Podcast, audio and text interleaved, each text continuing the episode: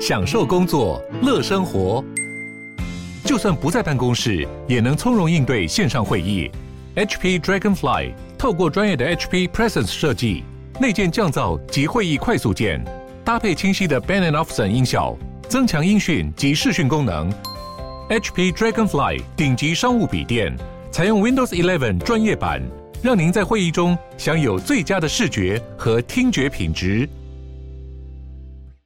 我是赵婷，欢迎收听周末生活通。哎，其实啊，我很羡慕很会画画的人，为什么呢？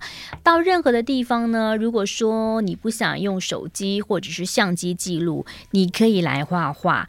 最近看到一些影片呐、啊，就是有一些人快手的人，他就是在捷运啊，还是什么高铁或 bar，就是呃坐在那边帮陌生人画画，画到。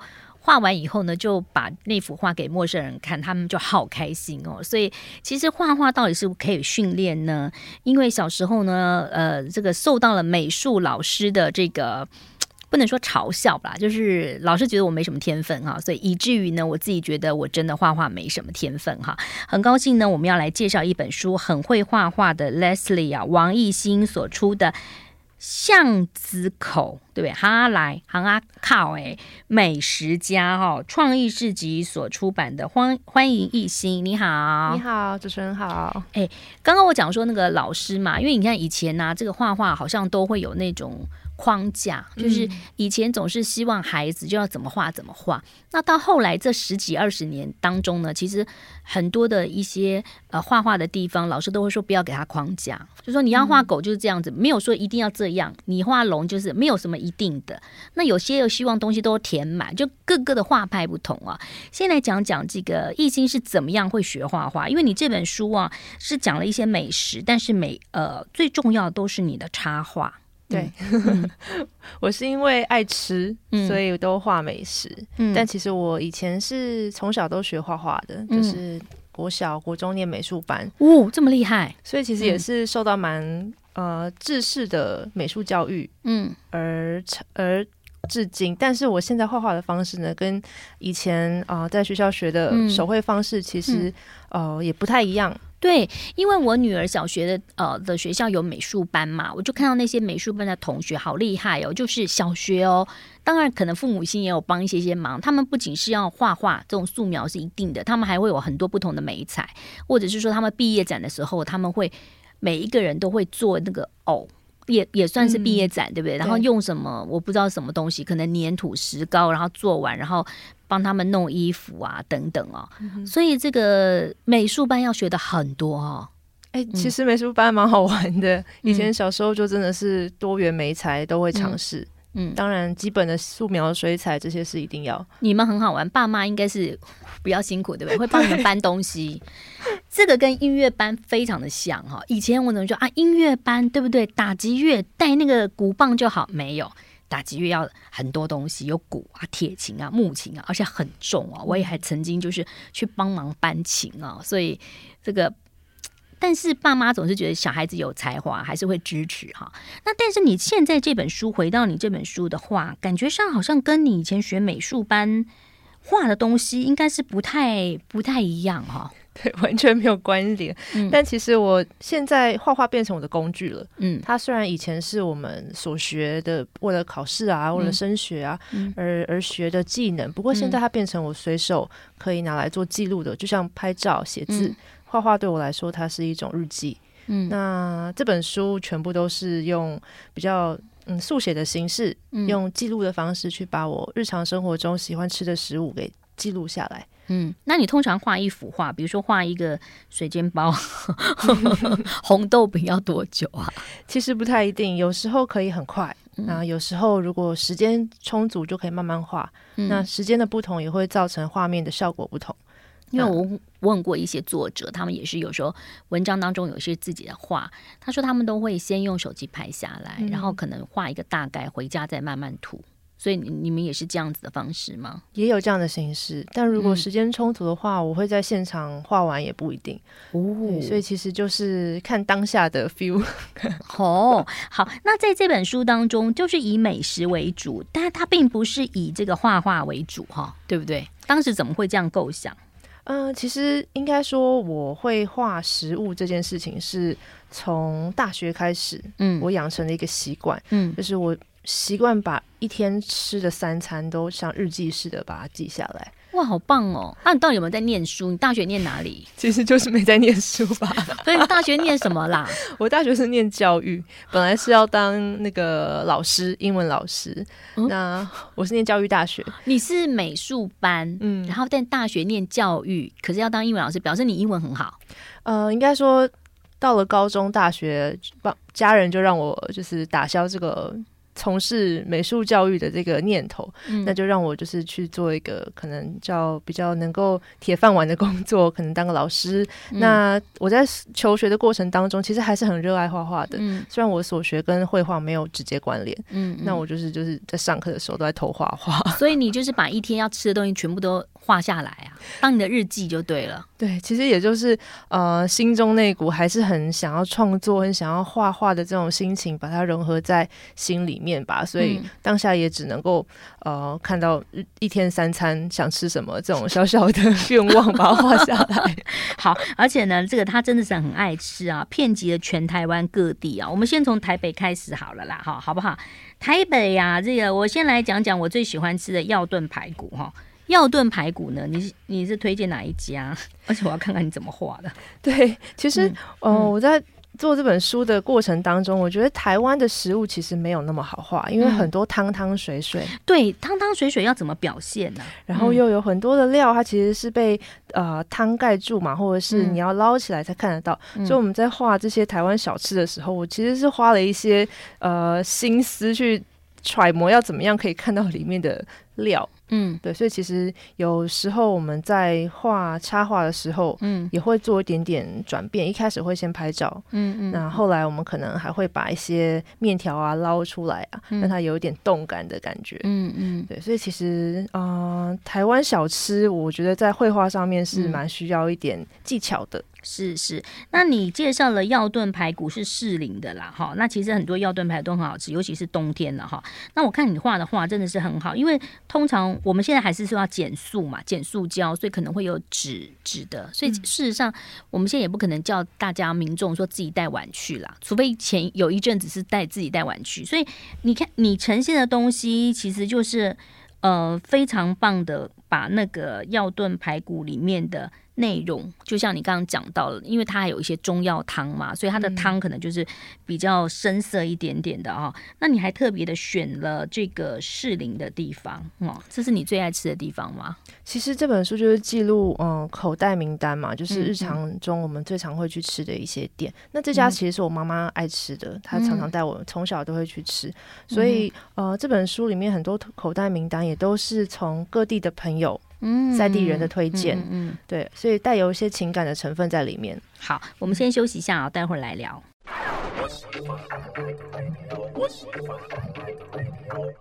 欢迎回来喽，我是赵婷。今天介绍的就是巷子口的美食家哦，有很多台湾在地的小吃，而且呢，呃，除了我们会介绍这些小吃之外，最主要是我们的作者哈、Leslie 王艺兴呢，他会把这些小吃画出来。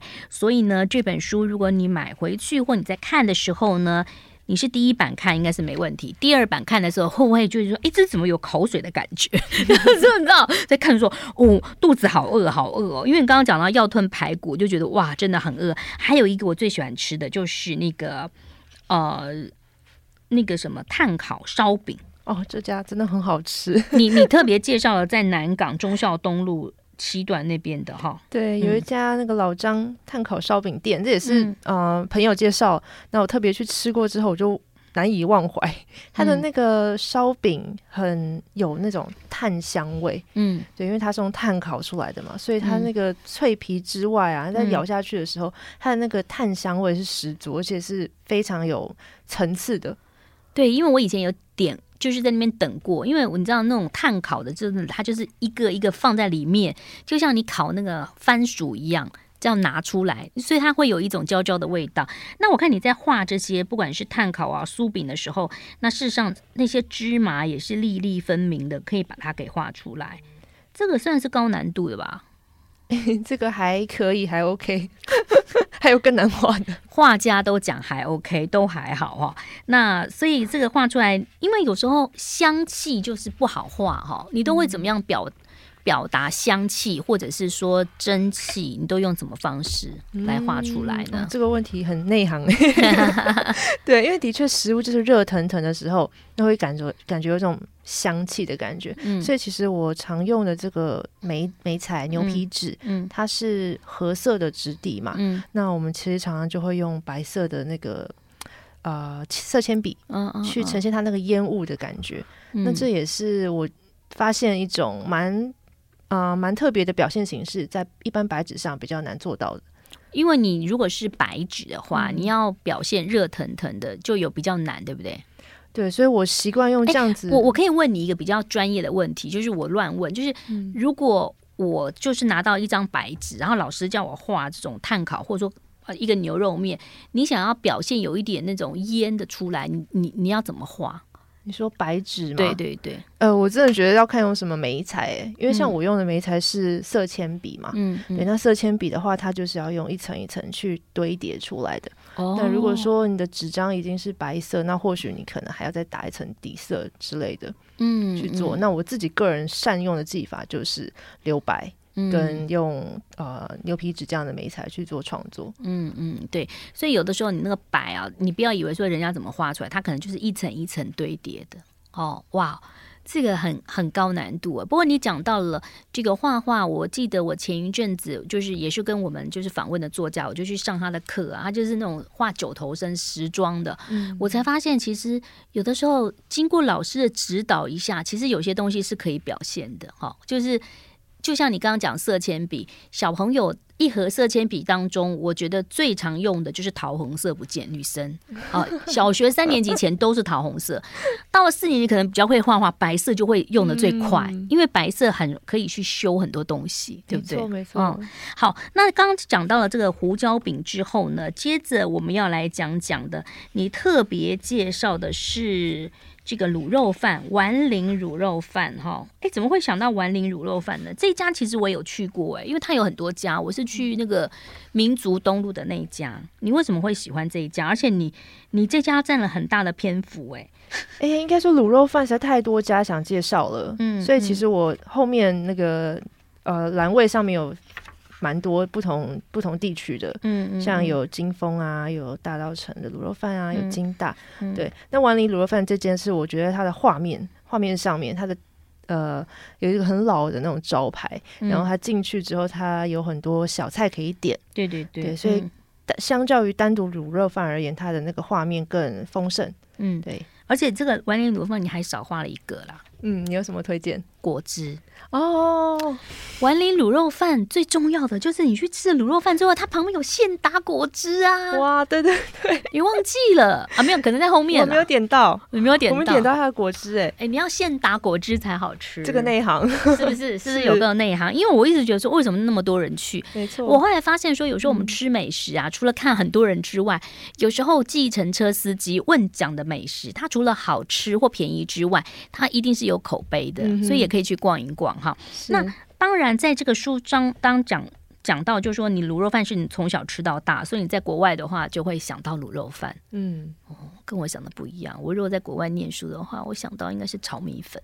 哦，但炒米粉太太难自己做了，很好自己做 啊，因为我很爱吃，所以我自己卤肉饭也很好做啊。你在国外的话，就是买一些，嗯。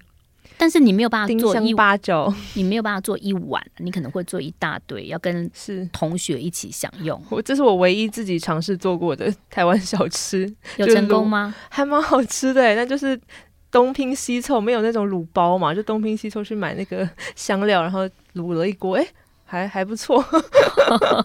好，但就吃了一个礼拜这样子。好，休息一下，然后待会儿继续聊。I like 欢迎回来喽！哇，今天介绍这本书呢，是创意市集所出版的《巷子里头的美食家》。其实我们台湾的小吃非常好吃，非常棒。那像我自己喜欢的一些小吃啊，什么蚵仔煎什么的，如果你真的要去靠海港的地方吃它的蚵仔，超多的哦。所以呢，今天我们来介绍一下王艺兴呢，他用画画来记录台湾最在地的小吃。刚讲到台北嘛，但是我们现在总是不能够独后北部的朋友，我们要来介绍一下。假如你朋友来自鹿港小镇，那介绍一下鹿港好不好？嗯，鹿港你有自己去吃过吗？对不对？对，鹿港也是为了要准备这本书，才有机会好好去。逛一下，嗯，不然其实一直想去鹿港都没有机会。那去到当地之后，其实也是问了蛮多在地朋友的推荐嘛，嗯，那我觉得蛮特别的一个就是它的那个面线糊啦，嗯，那个面线糊就是在台北比较少看到这样的吃法，嗯、就是路边真的有人是用喝的、欸。喝面线糊，它是有分白、红色跟那个是不是？嗯，有红面线、白面线，然后那个面线糊，我觉得比较特别，它它的形式，嗯，那个时候可能因为也是外带，嗯，没有开放内用，疫情的期间，嗯，所以他们用那个袋子，塑胶袋装。那路路边的那个在地人，你就可以看得出来，他们就不怕烫，哎，这样直接喝。塑胶袋装怎么喝？有给你吸管吗？有些人会跟他要吸管，真的假的？所以我这张画里面，其实你看他有插一根吸管 在那个袋子里面。所以老板在给你面线糊的时候，在入港，你会有人加说：“老板，先帮我加点醋跟辣椒酱。”然后说：“老板，给我一根吸管。”没有啦，然后就把吸管放进去绑起来，然后就这样子摇一摇，这样吗？不是，老板没有附吸管，这个是在地朋友推荐我的吃法。他说他们小时候、嗯、学生时候都会在呃上课的时候偷吃这个面线糊，嗯，然后就会肚子饿的时候，对，就会拿一根那个粗吸管，嗯，插到那个面线糊的那个袋子里面这样喝的。嗯、然后我就很震惊，我从来没看过人家这样吃。后来发现，嗯，这蛮多人这样子推荐的。其实有可能，因为呢，像我们以前吃那个米得呀、面茶，也是很喜欢泡的嘛。但是你上课时候不能的话，你就还不是把它倒到嘴巴里头去 吃那种干粉的哦，哦哇！所以你你那天去买的时候不是这样吃啊、哦？没有，我没有办法，我还是跟老板问他有没有碗跟汤匙，因 为太烫了。嗯，但是呃，你刚刚有讲到说这个面线糊在鹿港镇的哈，什么？它叫王。王网面线糊，嗯，蒙切蒙蒙网，对不对？是这样吗？网网面线糊，它里面还会加一点点的蛋花，嗯，然后有肉羹，它很特别哦，闻起来有一种呃醋醋香味，嗯，但吃起来是有一种奶香感，嗯，我不知道它怎么调味的，好厉害哦，这个口味是我以前没有吃过的面线糊的口味，哇，好。这个鹿港，但是鹿港除了这个面线糊之外，还有猪血面线呐、啊。嗯，对，这就是他在那个第一市场附近的一个摊位，嗯，那就是一个老老伯伯在卖的一个面线，嗯，就是猪血汤里头加大肠，然后再加面线这样子啊。对对对，这个吃法在北部好像没有哦。猪血汤就是猪血汤，然后面线就是面线，它放在一起。嗯，显然这个应该没有有办法用吸管吸啦。对，他这个没有炖那么烂，因为 因为猪血太大了。哦，哇，那所以鹿港对你来讲，除了这个这个美术之外，还有什么让你留恋的地方啊？嗯，就是它有好多小吃是我在台北几乎没有看过，或者是很难找到，嗯、像这个。芋丸也是，嗯，霸丸芋丸，它就是用芋头去做的，就有点像肉肉圆的形状，嗯，然后里面是包馅嘛，嗯，对，但它的外皮呢不是地瓜粉，是芋头，嗯，对，所以你还吃得到那种芋头签的那种口感，所以它叫做霸丸芋丸，然后它是甜的还是咸的？呃，咸的，那它叫藕丸啦，就是他们有用汤的，也有干的。干的吃法就有点类似像霸王会加上酱，嗯，那汤的话就是有大骨汤，然后可以配着喝。那这也是我觉得非常有特色的一个老店在卖的。你说你画画都是用那种，因为一开始画画就是用那种面包那个牛类似牛皮纸嘛。嗯。那在这个画完玉碗的时候，那个芋头当然是比较紫色啊。嗯。那你是怎么样可以让那个紫色跳出来？尤其你的底是那个那个牛皮纸。哦，因为我使用都是油性的色铅笔，所以油性的色铅笔它的显色啊，其实是蛮明显的。对，比较不会影响到它的那个成色效果。所以意思就是说，你用紫色涂上去，虽然你的底不是白色的画纸，是牛皮纸的画纸，那个紫色还是会看得出来。对，但当然还是要调色，还是要调出不要那么像是色素的紫，还是要看起来有点像是食物的那个颜色。那我可以问你一个比较不专业的问题，因为通常我们红色跟绿色，哎，调不是变成橘色是不是？红色，哎，不是红色跟哎 红会变脏脏的颜色，红色跟黄呃黄色跟红色会变橘色嘛？嗯，对不对？那如果说你是牛皮纸，你涂了黄色再涂了红色，会变什么颜色？黄色再红色，那就会有点偏橘黄色。橘红橘红的，所以跟我们底是那个画纸是白色是不一样的，会些微有点差异哦。所以你是用自己的擅长的方式，对，一般人可以稍微去尝试一下那个比率，对不对？对。那色铅笔有有，比如说如果画错，它有没有办法改的？呃，其实是有可以修正，像素描。不是有那个橡皮擦？素描就用橡皮擦，色铅笔呢？色铅笔其实他们也有专用的色铅笔、橡皮擦，可以稍微做修正。哦，哦，好好了解了哈。嗯，先休休息一下了，待会儿继续聊。欢欢迎回来了，我是赵婷。哎，巷子里的美食家，很多人呢就是用呃相机来记录美食，分享在脸书当中。可是有些朋友呢，就是用画画哈。所以今天记呃，请 Leslie 帮我们介绍全台湾一些好吃的地方。我们刚刚讲到了鹿港，讲到台北，我们接着就来。到南台湾的文化中心高雄，高雄呢很棒哦。高雄有这个左营的国贸社区哈，这里头呢也有一些些的国宅，所以里头呢可能有一些呃眷村的美食。当然到了高雄，很多人会说啊，要吃一些好吃的东西。高雄到底有什么好吃的呢？哎，你要介绍是剉冰是不是？还是什么饮料呢？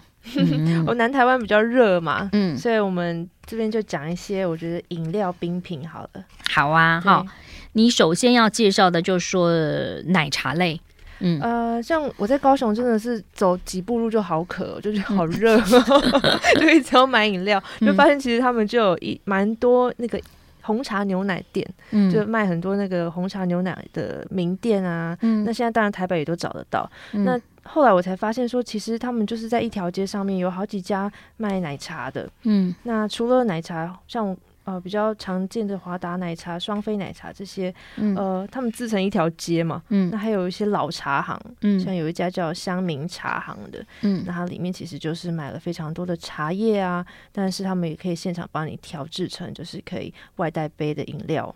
哦，所以在那个茶在盐城区。对，在盐城区就有蛮多这样子的饮料店的选择。嗯，哇，在盐城区感觉上真的就是茶饮哈。那当然，你还特别呃有给它画出来啊。那其中有一个很让人就是怀旧的，就是所谓的阿婆弹珠汽水，是不是？对，这家是我特别比较想要推荐，因为嗯呃，我们小时候都常常喝那种弹珠汽水嘛，嗯，那比较少看到有人把弹珠汽水再把它做成特调。那这个哦，小摊位呢，它就是有很多用弹珠汽水基底，嗯、冬瓜茶、嗯，荆棘柠檬、嗯，梅子茶、嗯、这些东西也去特调出的各种不同饮料，叫做那个婆婆的综合茶。婆婆的综合茶，阿婆弹珠汽水综合茶。高雄市盐城区大勇路阿婆弹珠汽水综合茶，就是你觉得喝了弹珠汽水不过瘾，其实你是想喝茶，但是你又有点想要，嗯，有点泡沫，是不是？有点气泡气泡的感觉，嗯，对。这个就有点像你自己把茶放到那个自己做的气泡水的机器当中一样，嗯哦，然后它中间还要加一点蜜饯。梅子中间还加了一个梅子，嗯，所以我觉得这样特调蛮蛮有趣的，而且它也是蛮独特，在别的地方找不到连锁店，所以我去到高雄都会觉得 想要去买一杯，这个。那有人会去买吗？它是店面吗？它是个小摊位，不过它已经开很久了，然后其实很受当地的学生喜欢。所以你画了一个小摊位嘛，嗯、就是弹珠汽水，还有卖冬瓜茶，反正你要怎么调，阿婆都会调给你啦。就是说阿婆，我要冬瓜茶加那个弹珠汽水，阿婆说哦，没问题，然后就冬瓜茶。加弹珠汽水放进去，我猜一开始应该也是学生要求它变成这样样子的，因为学生就会弄一些很奇怪的东西，然后你你画的好古风哦，就是有那种小推车里头就有阿婆的那个弹珠汽水，嗯，然后他用的那个弹珠汽水也是高雄在地的那个龙泉汽水，嗯，然后我就觉得那个瓶子好复古，好可爱。想把这些比较怀旧的东西用画的方式记录下来。嗯嗯，好，除了这个，你刚刚讲盐盐城区好多东西啊，就刚刚讲到双飞奶茶啦、华达奶茶之外，还有这个原子汤啊，银鸭汤。嗯，对，是一个小小的摊位，然后他就卖那个现熬的红豆汤啊，银鸭汤，嗯、这个就比较适合冬天的时候，我觉得去喝一碗热甜汤。很舒服。那当然，他们也夏天的时候也会有冰的选择。哦，好。那既然到了高雄，总是要这个坐个船出去哈，到旗津 啦。那个旗津好像你有特别来介绍了一下，就是渡船头的地方吗？嗯，还是要到旗津的这个地方可以吃到一些有趣的东西，应该都跟海鲜有关，对不对？有一家面，它是叫做胡椒手工鱼面。嗯，这家店这家店面也是。呃，外观上面没有很起眼，不过我们经过的时候觉得、嗯、哇，它那个鱼面感觉很厉害，嗯，因为它是手工制作的，嗯、然后那个鱼饺也是手工制作的，嗯，所以我们去吃了之后就真的很喜欢。它那个面小小一碗，嗯、但它那个面条啊，还有那个鱼鱼饺都做的好精致哦，嗯、就吃完一碗就会还想要再第二碗。那你怎么样表现呢？在你画里头呢，就是我看到里头就是看到了，真的是看到鱼饺，看到面，然后有一些葱花，对不对？哇，这个这个不是太好画哎、欸。嗯，它那个你这个是还有加，不仅是色铅笔嘛，你应该还有用那个细的那个那种那种笔，带针笔，带针笔对不对？描线，对对对。啊，你看啊，不会画画的人，但是看得懂，还是有用带针笔在描线。对，嗯。哎，除了这些，你刚刚讲到的这些笔啊，很重要之外，除了带针笔，我记得以前还有那种有一点像原子笔一样的，有金色、有银色的那种笔，是不是也可以在画画当中修饰？就是像原子笔这么大的，然后可是它可以画出是金色跟银色的。嗯，其实绘画媒材就是。各种可以去实验，可以去玩，并没有什么制式的规则。嗯、我觉得，那色铅笔跟什么比较搭？就是跟带针笔嘛，还是说你色铅笔你会用其他的东西加进去吗？嗯、现在其实我比较常做日常记录的，就是带针笔、色铅笔。嗯，主要原因是它好携带哦，因为我都是边旅行边画嘛，那总不能一堆水鱼啊，或者是绘画用具很，而且我是在在餐桌上面画，嗯、所以其实尽量空间。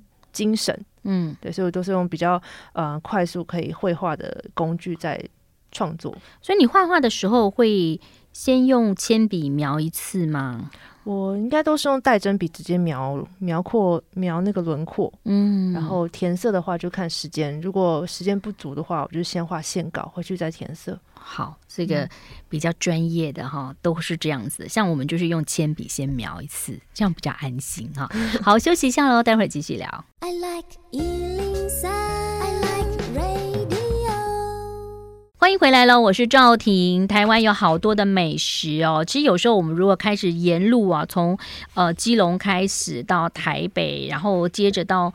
桃园新竹去吃美食，你会觉得哇，吃都吃不完，而且有的时候可能吃第三摊，我就觉得不行了啊。那像我呢，其实很喜欢。有一次因为拍戏的关系，然后我朋友住在台南，他就跟我说啊，台南人很特别，就是台南人都会喝那个吃那个鱼汤，虱目鱼汤当早餐。而且可能十点以前，如果你不去就没有了。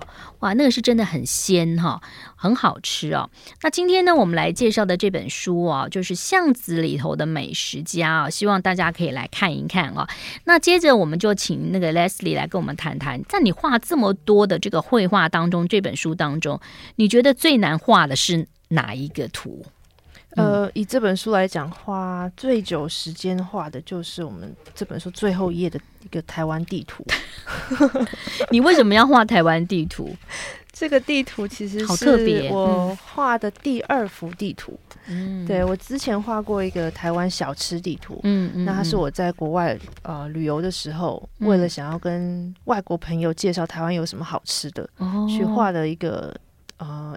一个图像，那其实后来我发现台湾小吃各县市的差异实在太大了。嗯，那甚至是连接到当地的物产，还有他们当地的盛产的呃不同的，像靠海有海鲜啊，嗯、对不对？那靠山有茶呀、那这这个二点零的台湾地图，其实我就是想把物产的特色也加进来。